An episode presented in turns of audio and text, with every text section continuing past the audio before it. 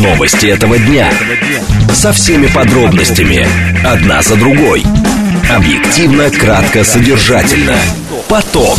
Успеем сказать главное. Программа предназначена для лиц старше 16 лет. 14.07 в столице. Радиостанция «Говорит Москва». У микрофона Евгения Волгина. Всем добрый день. Программа «Поток». И мы для вас много тем сегодня подготовили. Координаты эфира смски плюс семь девять два пять восемь восемь восемь восемь девять четыре восемь. Телеграмм для ваших сообщений «Говорит Москобот». Смотреть можно в YouTube-канале «Говорит Москва». Стрим там начался, поэтому, пожалуйста, подключайтесь. Но сейчас давайте с движения начнем. Движении. Восьмибальные пробки в Москве. Последствия снегопада продолжают сказываться на столичном трафике. Даже сегодня Яндекс, э, кстати, Go, то есть таксисты призвали э, к тому, чтобы люди не вызывали такси, а пользовались общественным транспортом. Потому что, а, такси сегодня резко подорожало там раза в 3-4 где-то, а во-вторых, просто машин не хватает и, в общем, пробки не могут добраться. Так, основные затруднения да везде, на самом деле, основные затруднения. Просто лучше, лучше пересесть на общественный транспорт, на метро и не нервничать. Слушать. Думать. Знать. Говорит Москва. 94 и 8 FM. Эм. Поток. Новости этого дня. Начнем с того, что Кремль счел уловкой США слухи о планах России разместить ядерное оружие в космосе. После мы с вами э, обсудим, что Трамп решил подталкивать Киев к переговорам с Россией в случае переизбрания президентом. Минобрнауки рекомендовала повысить стипендии до прожиточного минимума и уровень безубыточности московского автозавода «Москвич» достигается при сборке 40 тысяч автомобилей в год. В 2024 году завод ориентируется на 30-35 тысяч тысяч. В «Умных парнях» Олег Буклемишев, директор Центра исследований экономической политики, эконом ФАК МГУ. Поток. Успеем сказать главное – Итак, Кремль считает уловкой США а, слухи о планах РФ а, разместить ядерное оружие в космосе. Данные – это очередная уловка, сказал журналистам а, пресс-секретарь президента Дмитрий Песков. Ранее телеканал ABC сообщил, что на закрытом брифинге по, цитирую, «серьезной угрозе национальной безопасности» в Белом доме будут обсуждать планы России разместить ядерное оружие в космосе. Я никак не могу это прокомментировать. Давайте дождемся этого брифинга. Будет ли какая-то информация? Но очевидно, Очевидно, что Белый дом пытается правдами или неправдами сподвигнуть Конгресс на голосование по законопроекту о выделении денег. Э, это очевидно, сказал Песков. Э, Иван Коновалов с нами, военный эксперт и политолог. Иван Павлович, здравствуйте.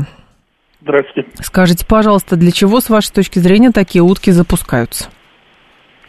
Ну, во-первых, э, национальное разведывательное сообщество, тут там американское забило тревогу. Господин Тернер предъявил же вот целое доказательство того, что, значит, Россия является главной угрозой для национальной безопасности США. Так это давно известно. Теперь, ну, это было известно, а теперь вот вдруг они неожиданно обнаружили, что это так. И сегодня это как бы один из главных трендов, э, э, дискуссионных трендов. А, а вот космос, они как бы, то есть когда гадали, а что имелось вообще в виду, вдруг выяснилось, что а почему бы и не космос, да? Uh-huh. То есть, э, и вот э, э ну, ситуация действительно для американского, американцев, знаете, она тревожная в чем? А, с, а, вот лет 15, наверное, например, назад наша спутниковая группировка была крайне-крайне невелика по сравнению с американской. Теперь американская превышает нашу, но всего лишь полтора раза, даже уже меньше. То есть тенденция налицо. Но, Иван Павлович, и так э, речь...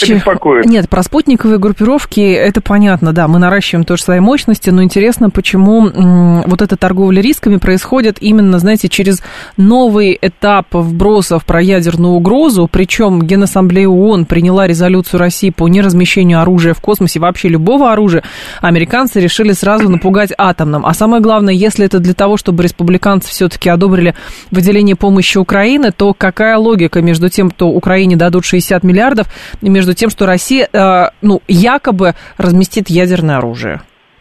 Вы знаете, поскольку это э, вообще имеет такую, как бы, общую концепцию, так, угроза национальной безопасности, соответственно, э, тут посыл-то, э, скорее всего, другой. Да очевидно, что он другой. Угу. Тут посыл на возвращение ко временам 2001 года, когда, помните, был введен акт о государственной безопасности, и спецслужбы просто с, с цепи сорвались. по контролю и за внутренне, э, внутреннему контролю за американским государством. И тут же еще и начали э, следить за всеми главами государств НАТО, Евросоюза, и кончился этот скандал. Потому что им дали огромную свободу. Они к этому опять ведут.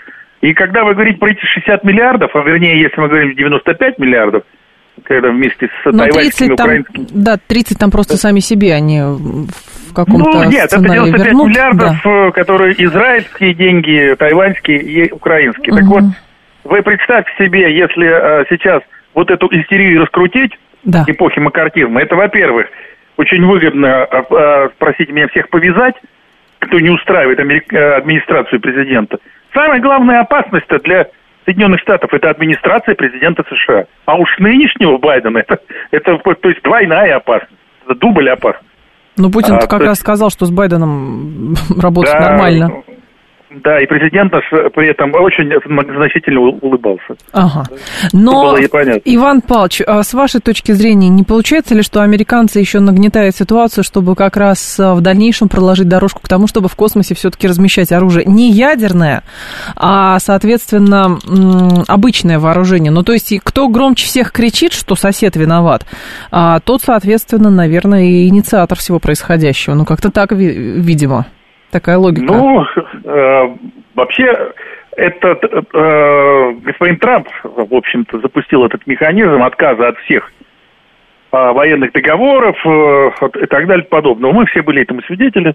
И космоса это тоже касалось. Ну, действительно, э, использовать космос как последний, скажем так, бастион, ну, ничего они не могут сделать с Россией, да? Ни санкциями, ни давлением, ни использованием а, вооруженных сателлитов бесполезно, ничего не получается. Вот космос остается. А, здесь, с одной стороны, можно вот эту истерию нагнетать, а с другой стороны, и, в общем-то, действительно заниматься военным космосом, и в том числе и атомным оружием. Ну, хотя бы тот же X-37, этот вот э, э, космический аппарат Илона Маск, Маска, угу. э, который там используется, он вполне может быть носителем ядерных бомб. И это, кстати, и соответствующие расчеты были сделаны, это известно. Так что э, тут, когда мы говорим о ядерном оружии, о ядерной войне, угу. вот на другой подход нужен. А они э, рассчитывают под это разместить в космосе огромное количество разных систем перехвата, слежения и так далее. Объявив это как бы, э, ну, э, системами предотвращения ядерной войны. На самом деле, как система усиления той же противоракетной обороны глобального значения и всех тех систем, которые создаются, которые окружают Россию. Ну и, кстати, Китай тоже. Как вот, можно и, в целом... говоря, вот так вот военный атом и выходит в космос. Как можно в целом, в принципе, разместить, развернуть вооружение в космосе? Ну, одно дело запускать какую-то ракету, там, не знаю, с чем-нибудь, чтобы она, соответственно, спутники вывела из, из строя. Это один разговор. А вот именно размещение оружия в космосе, это про что? Чисто технически. Как это представить? Ну, э, понимаете, э, э, никто же не говорит, что конкретно имеется в виду. Я уже сказал, что есть технические да. средства, которые относятся к системам, стратегическим системам. Да, то есть да. тот же договор о стратегических заступательных вооружениях, он касается не только же ведь конкретно атомных бомб, но ну, и конечно. систем, которые обеспечивают а, как их применение, так и защиту от них. Угу. Так что вот вам, пожалуйста, речь идет об этом.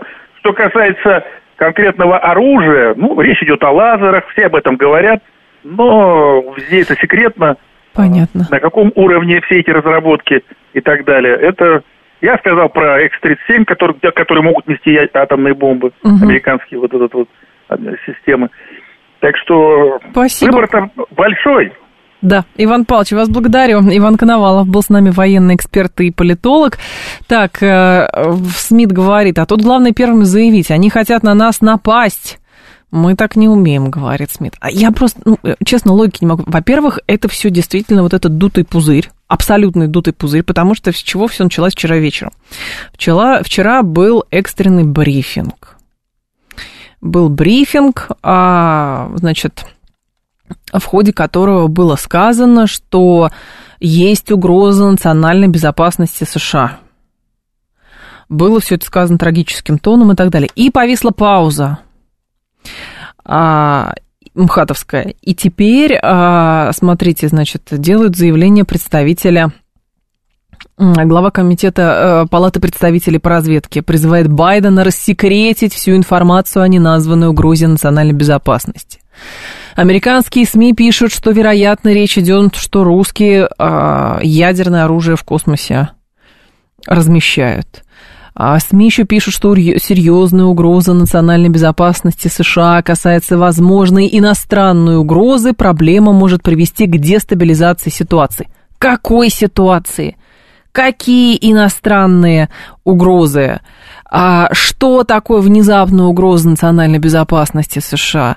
А самое главное, если это действительно все подводится под то, что, понимаете, запустили, а теперь смотрят на то, кто, кто что трактует. То есть такая банальная торговля рисками идет. И в очередной раз нужно через прессу вбросить, что, оказывается, русские что-то там коварно замышляют. Зачем-то усложнять ситуацию и э, ядерное оружие размещать в космосе. Если уже сам факт размещения в Беларуси тактического ядерного оружия уже панику развел. Просто размещение, просто размещение. А тут про космос речь идет. Ну, ну вы что? О чем речь? Так, да нет тут логики. В проверке Паула была логика. Вброс, раскрутка, маркетинг, говорит Трифитракс. Нет, они еще новости сегодня почитают российские, понимаете? Вот, например, космонавту Сергею а, а, Корсакову, если правильно делаю ударение, присвоено звание Героя Российской Федерации. Следует из указа президента России. О, представляете, все карты совпали. То есть сказали про угрозу национальной безопасности, размещение ядерного оружия в космосе. Тут читают российские новости, что космонавту присвоено звание Героя Российской Федерации. Тут можно дальше нафантазировать, что он лично вот этими вот руками что, что-то там делал, и американцы вскрыли абсолютно, как это, какой-то коварный замысел русских, и вот уже нам представят. Ну, сейчас они проснутся, посмотрим, может быть, действительно какие-то брифинги будут, но самое главное, во всей этой ситуации, если серьезно смотреть, если действительно вот эта торговля рисками происходит с целью убеждения а, республиканцев, чтобы они одобрили выделение помощи Украины, то вопрос, а, поведутся ли республиканцы, ну, то есть прям настолько, а самое главное, где действительно логика между тем, что вы выделяете деньги Украине, и между тем, что эм, это помогает предотвратить с, как бы, с вашей же логики размещение русскими оружия в космосе. Ну вот какая, какая взаимосвязь? Деньги, ядерное оружие. Ну, то есть деньги на Украину, а если их отправят, то русские откажутся. Ну, например, да, хотя никто вообще никакое оружие в космосе не размещает. Россия была инициатором того, чтобы Генассамблея рассматривала и, в конце концов, приняла резолюцию российскую именно о нераз... по неразмещению оружия в космосе. Но это никого не останавливает против того, чтобы дальше торговать рисками. Сейчас торговля рисками оценивается во сколько? Какой там бюджет? 90 миллиардный бюджет. Ну, ну вот и считайте.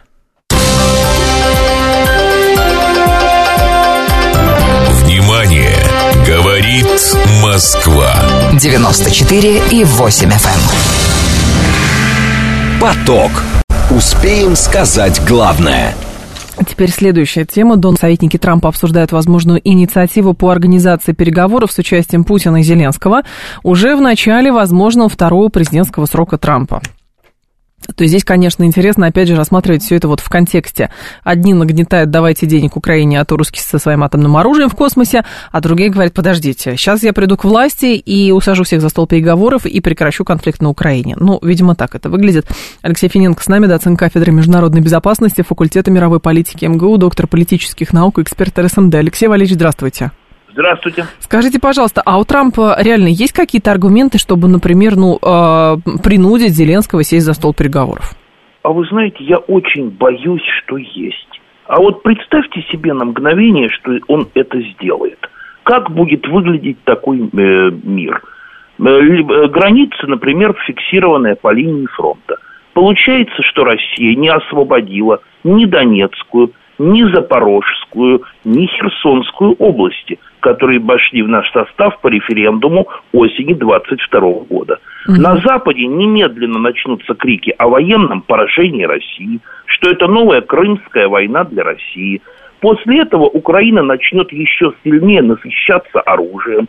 Там будут размещены американские ракеты малой, а может быть и средней дальности. На Украину вернутся ветераны боев – которые расскажут детям о победах под Красным Лиманом, под Изюмом, под э, Балаклей. Вот какая будет перспектива этого мира. Я верю, в принципе, что Трамп будет проталкивать именно такой невыгодный э, мирный, мирный вариант для нас, чтобы закричать на весь мир о нашем поражении. Да оно так и будет смотреться. Но с вашей точки зрения, как бы механизмы, а, скажем так, на Западе сейчас а, продвигается идея, что никаких обсуждений будущего Украины без Украины. И тут выходит Трамп и предлагает альтернативный сценарий к тому, что «а я все равно всех посажу за стол». Англосаксонское мышление не рассматривает другие страны как что-то равноправное. Они рассматривают Украину всего лишь как пешку, но в лучшем случае как слона на шахматной доске. Ну, завтра откажемся от пешки. Сегодня выгодно говорим ничего без Украины. Завтра мы позвоним Зеленскому и скажем, 48 часов подписал. Так, Алексей Валерьевич... рассматривают их как нечто равное себе. Ну, тогда очень логично получается. Если они не рассматривают как равных, то есть он рассматривает э, вполне себе э, реалистичный сценарий, когда он э, говорит Киеву, давайте садитесь. Э, в Киеве берут под козырек, и, в общем, американцев даже не интересует, как в Киеве будут объяснять, что они садятся за стол, не достигнув со своей стороны тех целей, которые они провозглашали. Помните, как э, говорил в свое время Филиас Фок, да, в, э, вокруг света за да. 80 дней? Меня не интересует мнение дикарей по спорту. А, Увы, так. именно так они относятся к ним. Как они будут объяснять в Киеве, американцам это совершенно все равно. Да, кстати, они им охотно подскажут объяснение. Это была как зимняя война 39-40 годов – маленькая гордая Финляндия устояла против могущественного Советского Союза. Ну да, какие-то территории временно потеряли, завтра назад приобретем. Ну, то есть, э, хорошо, а с точки зрения Москвы? Ну, то есть, если вот приходит к, к власти Трамп, и он говорит, я найду способ, и мы говорим, что? А вот представьте, что мы согласимся на этот вариант. Как это будет выглядеть? Не знаю. Это будет как наше поражение. Почему? А почему как поражение именно? Потому что Мы Америка... не освободили даже три области. Всей нашей мощи не хватило, чтобы освободить три области до конца, которые вошли в наш состав по референдуму 22 года. Это раз.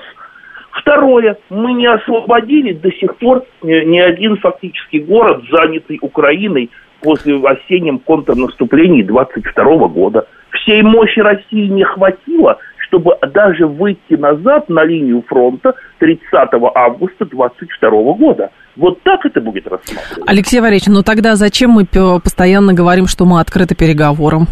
Если любые переговоры можно рассматривать именно с этой точки зрения, что мы готовы а, де, де юра, наверное, или де факто зафиксировать а, то положение, которое сейчас есть.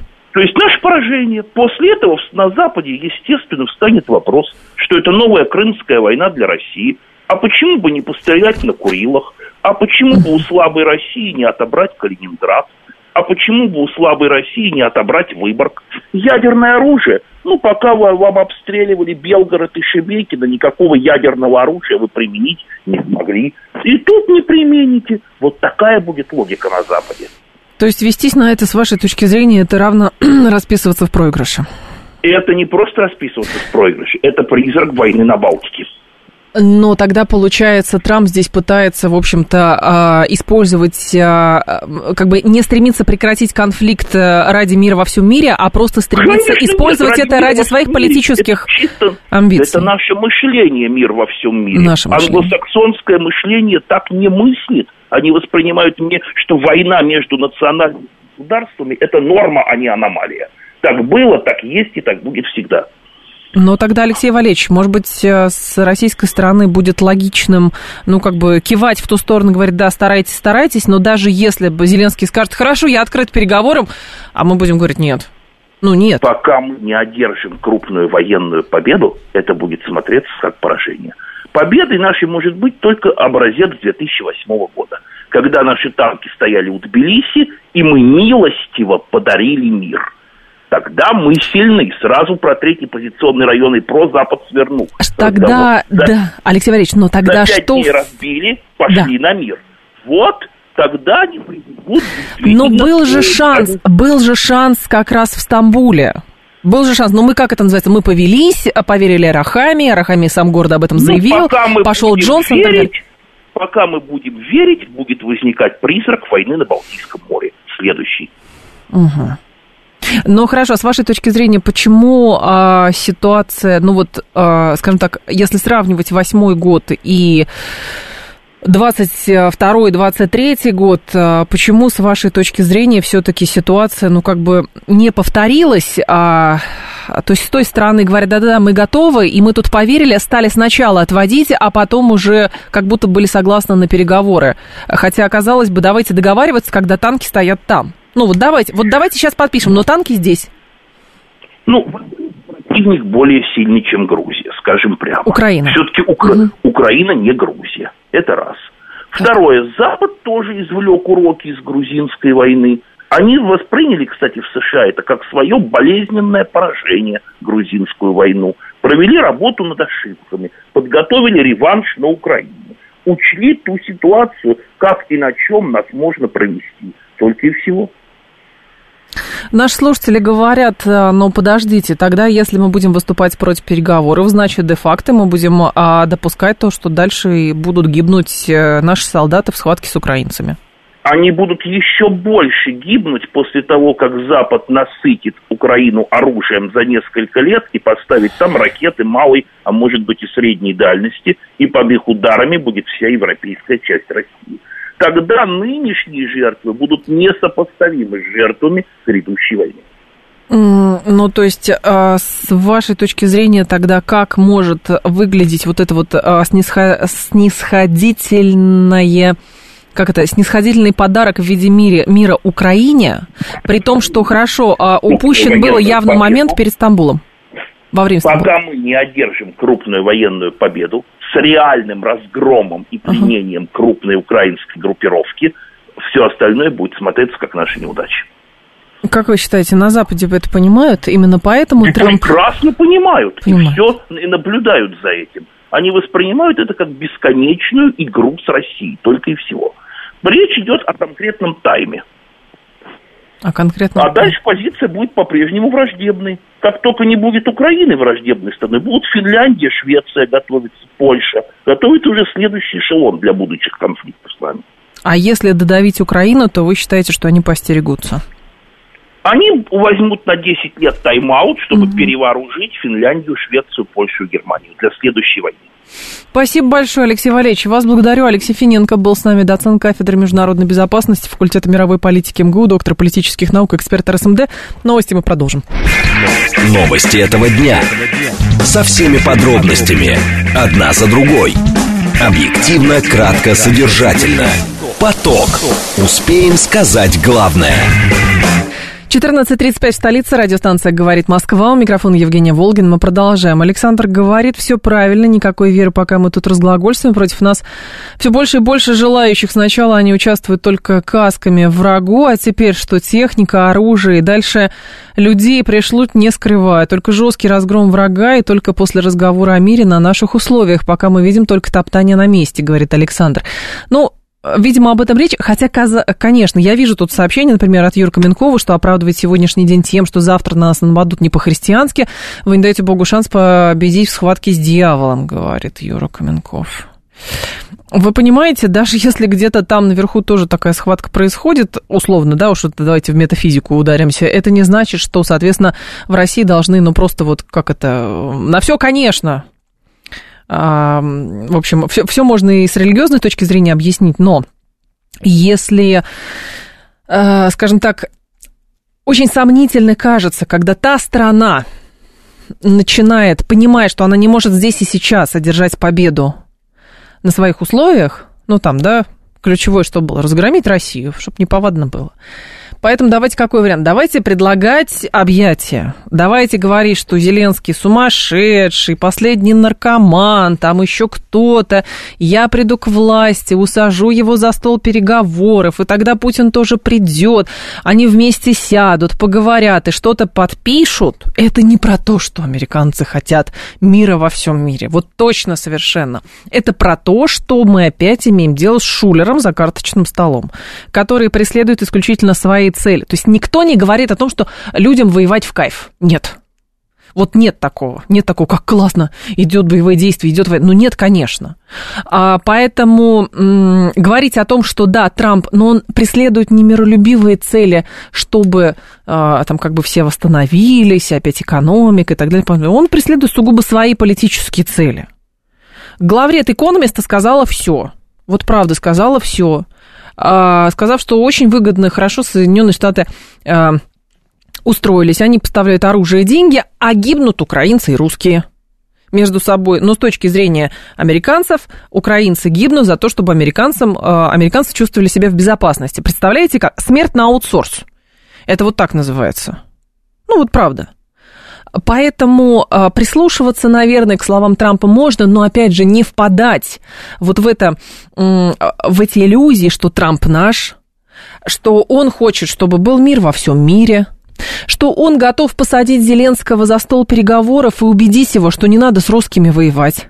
Вполне возможно, что действительно та страна хочет выгадать время, понимая, понимая, что Россию победить они не могут, несмотря на то, какой сценарий у них был изначально. От этого в том числе все эти безумные вбросы по поводу того, что там русские ядерное оружие будут размещать а, в космосе, а, как бы дезавуировать, девальвировать, а, запугать, а, что там еще сделать, не знаю, выторговать для себя что-то. Поэтому действительно, как бы то ни было, но безоговорочное, скорее всего, силовое понуждение Украины к переговорам и выдвижение своих собственных условий, это действительно тот вариант, который выглядит наиболее рациональным, наиболее, да, сложный, он безусловно сложный, но он выглядит реалистичным и с а, некими призраками гарантии того, что мы сможем для себя определить какие-то условия понимания мира вот для Российской Федерации. Вот так. А не то, что, ну, давайте, я сейчас все решу, придет Трамп, вот. Я все решу, сейчас русских с украинцами поме... Эм, будем замерять, но Швецию уже с финнами не случайно в НАТО принимать? Не случайно. А Прибалтика не случайно нагнетает вокруг Калининграда? Точно, совершенно не случайно. Гарантировать, что после конфликта на Украине не будет никакого другого конфликта а в, значит, э, где будет э, угрожать, значит, угроза для Российской Федерации, тоже этого нельзя делать. Поэтому, ну, ну вот сложный, сложный такой мир. И, соответственно, конечно, не позавидуешь тем людям, которые вот пытаются понять, а как, как все это разрешить. Но э, идти однозначно и воспринимать Трампа как единственную надежду, которая принесет мир тем, что принудит э, Зеленского сесть сейчас за стол переговоров, это все равно, что рассматривать, помните историю, когда Порошенко говорит, хорошо, я согласен на Минск, хорошо, но мы его полностью заболтаем. Почему он был согласен на Минск? Потому что бы, э, был котел. Вот поэтому пошел на Минск. А потом э, Минск в течение восьми лет э, удерживали и в итоге не удержали. Вот и такие уроки. Поток.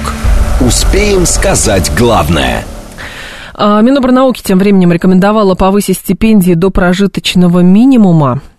А, Минобрнауки направила в вузы письмо с рекомендацией закрепить размер студенческих стипендий на уровне не ниже а, прожиточного минимума, заявил замминистра Константин Могилевский, передает ТАСС. Позиция министерства состоит в том, что сумма двух стипендий академической и социальной не должна быть ниже прожиточного минимума. Джа, а, Джамар Талиев сейчас будет с нами на связи, он первый проректор Российского государственного социального а, университета. Здесь, конечно, возникает вопрос каков оптимальный размер стипендии и почему самое главное стипендии невозможно довести до уровня, чтобы на эту стипендию можно было хоть как-то прожить.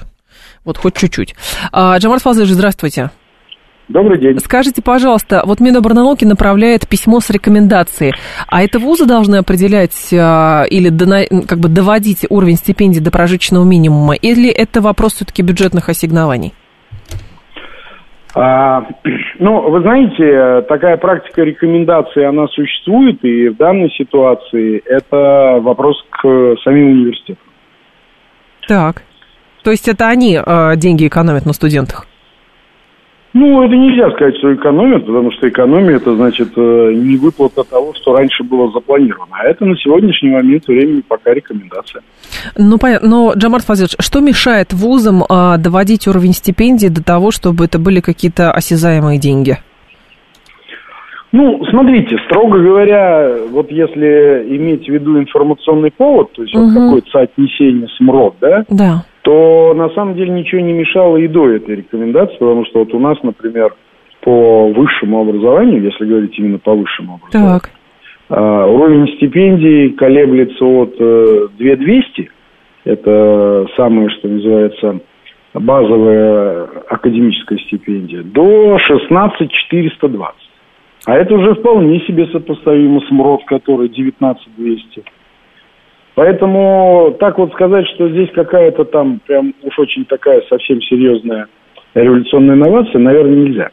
А, э, здесь рекомендация, скорее, по крайней мере, так мы ее читаем, как рекомендация э, пообширнее подбирать набор оснований для того, чтобы э, иметь возможность увеличивать, индексируя базовый размер академической и социальной стипендии. Но тогда, мере... да, я понимаю вас, но почему тогда как бы поиск, э, скажем так, вот изначально базы, которые есть, то есть там 16 с лишним, вы назвали это, а, ну, видимо, там, за отличие в учебе, пятершники и так далее, но... Это верх, да. Да, но почему это берется, вот, почему, почему это берется за, с вашей точки зрения, именно не за базу, а за максималку, а за базу берутся те деньги, на которые прожить объективно невозможно? Невозможно. Но это, это нельзя не признавать. Это объективно нельзя жить на 2217 рублей. Это чему равна минимально. Ну, у нас в СПО, например, академическая стипендия вообще 810 рублей в месяц. Тоже прожить нельзя. Так а почему она существует? Ну, слушайте, вопрос правильный. На самом деле вопрос очень правильный. А, но дальше можно задаваться целой группой связанных Например, а почему вообще существует подушевое финансирование? А почему существуют разные формы бюджетного и э, контрактного финансирования? А зачем нам вообще 30 с лишним процентов людей с высшим образованием, если Советскому Союзу хватало 11? Это все вопросы правильные, они уместные, но они вряд ли могут быть э, рассмотрены по отдельности, не, не в связи с э, каким-то целым пакетом ну, то есть проблем. объективно ВУЗ а, не может сделать базы, например, минимальный размер, минимальный прожиточный минимум, и от него уже а, дополнительные какие-то давать, не знаю, там баллы за отличие в учебе и так далее, чтобы, условно, 16 была минималка, там, а 25 это было максимально, потому что ты на 5 сессию сдал. Ну, если мы говорим о государственной степени, ну, да, то сегодня да. не может государственной стипендии сегодня не может. То есть университет может доплачивать свои угу. стипендии, творческие, там у нас есть некоторые стипендиаты, угу. а, которые финансируются из эндаумент фонда, а, из телефона целевого капитала. Но это уже все не к государственным стипендиям. Более того, угу. сегодняшняя а, рекомендация, она нам даже базу для бюджетников, в общем-то, не поднимает. Она нам скорее дает рекомендацию, которую можно прочитать как право для университета. Последует ли за этим, за этим увеличение стипендиального фонда, которое мы получаем по э, государственным бюджетным местам? Посмотрим. Как правило, следует. Ну, то есть, получается, что пока вот эта рекомендация Минобрнауки, это условно а, как бы отдается на откуп а, университетам в качестве жеста доброй воли. Вот захотят они повысить или не захотят повысить? Ну, это не совсем захотят, не захотят, это скорее рекомендация. Да, рекомендация. Делать в случае, ага. если финансовое положение позволяет, аппетиты на риск есть и так далее и тому подобное. Да, это скорее предоставляет право это сделать. Угу. Понятно. Спасибо большое, Джамар Фазович. Вас благодарю. А, Джамат Алиев был с нами, первый проректор Российского государственного социального университета. Давайте с вами на эту тему немножечко поговорим. Вы считаете, что базово все-таки, базовая стипендия, вот даже для троечника, даже вот она должна быть э, не ниже прожиточного минимума. И уже от этой суммы идти дальше. Что ты сдал сессию на 5, вот тебе плюс 2000 рублей. Что ты сдал, а, там, не знаю, диплом написал, диплом, а курсовую написал, вот тебе еще. Но базово социальная вот эта стипендия, она должна быть все-таки не ниже прожиточного минимума. 134, 21, 35. Вы считаете, да, то есть уровень стипендий хорошо бы поднимать именно до уровня прожиточного минимума в базе, а не в качестве поощрения. То есть ты получишь э, максимальную стипендию в виде прожиточного минимума, если ты отличник. 134, 21, 35. И 134, 21, 36 нет, вы считаете, что а, как бы минимальная стипендия – это стимул для студента а, хорошо учиться, что еще, и попытаться заработать себе на минимальный, а, на прожиточный минимум. 134, 21, 36. То есть стипендия должна быть, э, скажем так, ниже нижнего, а соответственно, чтобы был стимул. 134, 21, 36. Евгения, так, если сделать стипендию студенту 16 тысяч, то что тогда делать с пенсионерами, говорит Игорь Елен? То есть вы считаете, что пенсионерам дают деньги за счет того, что их мало дают студентам? Ну, это разные вообще соц... Это все равно, что говорить, что женщины, которые отправляются в декрет, они отнимают деньги у пенсионеров. Или пенсионеры отнимают деньги у женщин, которые идут в декрет. Но ну, я думаю, что это разные статьи бюджетные, конечно. Так, э, еще в 82 году моей мамы министерской служащей была зарплата 150 рублей. Моя стипендия была 50, через год 55. Это была стипендия, а не минимальный... Не, это не МРОД, а прожиточный минимум, это другая сумма. Так, кто-то здесь еще... Надо стимулировать хорошую учебу, если не хватает денег, переводись на вечерний, говорит Марина. Так на вечерний вообще платить надо. Ну, то есть вечерки бесплатные вообще мало. Просто я пытаюсь понять, а, как бы в базе, в базе что имеется в виду? Стипендия – это средство, чтобы студент а, выжил, ну, чтобы ему на булку с маслом хватало и у него мозги работали, и он в голодные обмороки не падал. Я утрирую, конечно, вы понимаете. Вот это стипендия, это считается стипендией. Или стипендия – это финансовое поощрение за то, что ты хорошо учишься. Вот как это рассматривать? Вот, вот что есть стипендия? То есть это финансовое поощрение, молодец, вот на тебе, держи, а, там, на конфетки еще хватит. А, или же это просто вот на тебе студент, вот тебе 16 тысяч рублей, более-менее их растянуть каким-то образом можешь, а если хочешь больше, иди там куда-нибудь устраивайся, или учись хорошо, чтобы тебе доплаты были. Ну вот как-то так. Вот вопрос, что есть стипендия? Алло, здравствуйте. Алло. Алло. Добрый день. Здрасте. Алло, здравствуйте. Да. Денис меня зовут. Пожалуйста. Вы знаете, ну тут вопрос такой. Или мы хотим получить хороших специалистов с образованием. И что? Или людей, или, или людей, которые умеют выживать. Вот что ценнее? Потому что, ну, любого преподавателя спросить, студент, который учится и работает, или который действительно только погружен в учебу. Да он все равно будет, он работать будет. Что, что, простите? Он все равно будет рабо- стремиться работать, даже если у него будет стипендия там 20 тысяч рублей, я вас уверяю. Слушайте, ну, ну, ну одно дело, когда ты работаешь, чтобы выжить ну, вообще. Так. А другое дело, что ты знаешь, что ты, в общем, с голоду не умрешь, и работать уже, уже грубо говоря, на излишество на излишество. Ну, давайте так. Или на свой давайте опыт, так. или на свой... Я просто не понимаю, почему вопрос... Де... Спасибо большое. А я понимаю, как бы, к чему вы, вы ведете, но я уверена, что люди... Как бы, хорошо, а как быть с контрактниками, которые вообще платят за учебу? Вот что, среди них э, действительно люди, которые, например, не испытывают дефицита в деньгах, и у них хватает на хлеб с маслом и даже на а, две сосиски, но они, получается, и учиться не хотят? Да нет, у них базовые потребности закрыты, но так случилось, что они, например, пошли учиться за деньги. Это же не значит, что они плохие, плохие студенты. Не значит. То есть мне кажется, что в случае с стипендией вот много всего вот этого намешано. То есть базово в государстве, видимо, еще не определили, а зачем она нужна. Ну, это как вот раньше были 50 рублей за декретные после полутора лет. Ну, вот есть они и есть. Потом все-таки переделали, когда поняли, что на 50 рублей ничего купить невозможно, и даже их не оформили на работе. Вот со стипендией ровно то же самое. Ну, то есть мы тебе платим 860 рублей, например. Зачем? Ну вот зачем вы платите 860 рублей? Вы тогда либо до минимума доведите, либо вы действительно говорите, что вот на 800 рублей мы тебе даем, но если ты хороший, мы тогда тебе дадим еще вот там на 10 тысяч больше. Итоги голосования какие? 67% говорят, что все-таки минимальная стипендия должна быть равна прожиточному минимуму, а 33% говорят, что нет, до прожиточного минимума студенту еще нужно заработать своими пятерками на лекциях.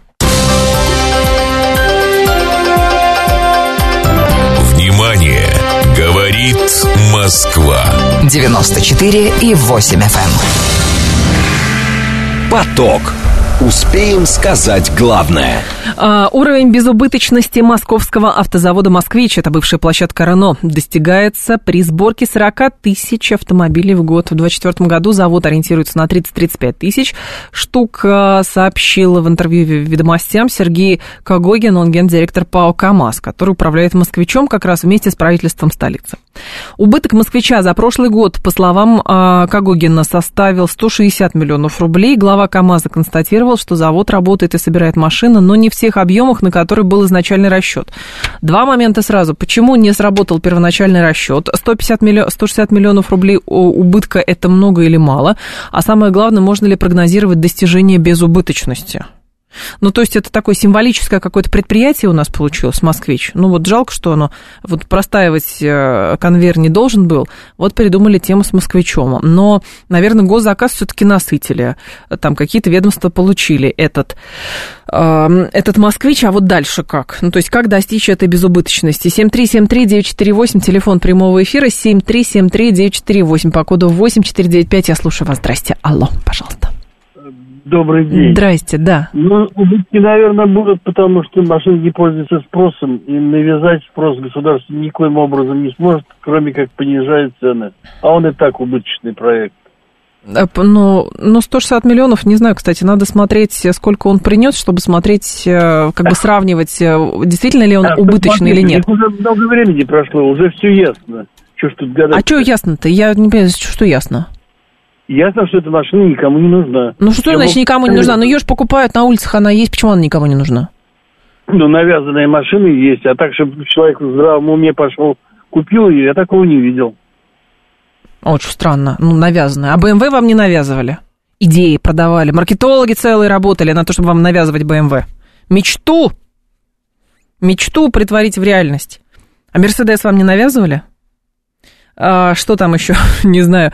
Ягуар вам не навязывали? Рено вам не навязывали? Ничего не навязывали? Ну, значит, маркетологи грамотно сработали. Если вы это сочли именно собственным желанием, а не чем-то навязанным а, как раз искусными пиарщиками и людьми, специалистами в маркетинге. Ну, вот правда. Э, Максим Кадаков с нами, главный редактор журнала «За рулем». Максим Александрович, здравствуйте. Здравствуйте, рад вас слышать. Взаимно. Скажите, пожалуйста, 160 миллиардов, ой, миллионов, прости, 160 миллионов рублей убытка у москвича за год, это много, мало, если в сравнении с тем, сколько заработали? Вы знаете, на коротком плече оценивать это нельзя, потому что любой автозавод, э, он никогда не работает, что называется, в, каком, в каком-то э, э, ровном ключе. Потому что если, например, любой завод, даже уже давно действующий, вкладывает средств в разработку и в постановку на конвейер новых моделей, то у него образуется убыток. Вы вкладываете деньги. Ну, да? конечно. Причем можно да. вкладывать даже заемные деньги. Когда эта модель, или, может быть, две-три модели, вот прошла, прошел период инвестиций, она, машины активно выпускаются и продаются, деньги возвращаются. У вас может быть сумасшедшая прибыль, но когда вы бывший убыток, да, складываете с прибылью, у вас получается какая-то небольшая адекватная прибыль. Вообще прибыль в автопроме а нормально, это там где-то 4-5%. Это хорошая прибыль, средняя считается. Вот угу. когда мы все вот это складываем. Москвич работает пока на коротком плече. То есть он проработал фактически только год, 23-й год. По нему оценивать и предполагать, что вот он должен был какие-то огромные деньги заработать, конечно, и, угу. и я не рассчитывал, например, что он что-то заработает. Потому что а, подхватить производство, а, вложить какие-то деньги в организацию производства новой автомашины даже методом крупной узловой сборки, это всегда расходы. Вы готовитесь, вы что-то вкладываете, вы расходуете, а производство не стартует по, по, как бы, по мановению волшебной палочки сразу. В, одно, в один месяц вы выпустили тысячу автомобилей, в другой три тысячи, в третий пять тысяч uh-huh. и так далее. То есть uh-huh. это все постепенно. Поэтому оценивать эту всю историю в случае с автозаводом это не ларек да, который вы поставили э, на рынке, надо оценивать на длинном плече. А, и самое главное, что все считают, что если машина локализована, не так. слегка локализована, сильно локализована, то все это там себестоимость падает там чуть ли не в два раза. Нет, конечно. Чтобы локализовать что-то, вот сейчас москвич занимается сваркой и окраской, локализацией. Вы опять должны вложить деньги. Понимаете, да? Да, я понимаю. И локализация, да, и, и только при большом объеме выпуска а, действует в автопроме работает эффект масштаба. Когда вы выпускаете много, вот тогда у вас себестоимость заметно падает. А, Поэтому мы... вы, да, да. меньше чем 50 тысяч вы вообще никогда на прибыль не выйдете. Наши слушатели, пока мы до вас дозванивались, а, несколько человек пришли к выводу определенному, что москвич, он никому не сдался, и вообще это все история исключительно про госзаказ, никто за 3 миллиона рублей такие машины покупать не будет, и вообще все это навязано. Ну, ответ даст рынок на самом-то деле, да, угу. потому что э, все говорят, что и Веста за такие деньги никому не нужна, однако Веста и Гранты все почему-то скупают. Вот, я не в защиту москвича говорю, я говорю о том, что сейчас на рынке очень много странного происходит, и действительно глаза делаются круглыми, кто же покупает столько автомобилей по 3 миллиона рублей? Угу. Их же покупают. Я не только про москвич говорю. Черри, Джили, они что, дешево, что ли, стоят? Да нет, Тоже все дорого, все дорого. Да, все, все безумно дорого. И, конечно, люди от этого просто ну, с ума сходят. И мы пришли к ситуации, если к следующей, что если в 2013 году, вот самое жирное время, 13-14 да. год, мы для покупки автомобиля по средневзвешенной цене должны были потратить э, примерно зарплату за где-то 23-24 месяца за два года, угу. то сейчас мы должны уже потратить где-то около 40 зарплаты, даже больше. То есть фактически мы сейчас вернулись примерно в ситуацию Советского Союза, где были примерно те же самые отношения. Вот те самые пресловутые 100, 140 ре, да, или у кого-то 150, 160 ре, машины тогда стоили там 5, 6, 7, 8 тысяч рублей. Вот примерно у нас сейчас такое соотношение. Понятно. И люди, конечно, с этого с ума, с ума сходят. А будет в Москве продаваться или нет, ну, посмотрим. Конечно, дорого. Конечно, хочется, чтобы э, было дешево. И люди, которые привыкли вообще к бренду «Москвич», они считали, что нам сейчас сделают автомобиль, который будет стоить там дешевле миллиона. А это нереально. Нереально. Спасибо. Не будет. Ну, да. Спасибо большое, да. Максим Александрович. Вас благодарю. Максим Кадаков был с нами, главный редактор журнала а, «За рулем». Так, если вы не видите разницу между BMW и «Ладой», что, что говорить? Послушайте, я вижу прекрасно разницу между BMW и «Ладой».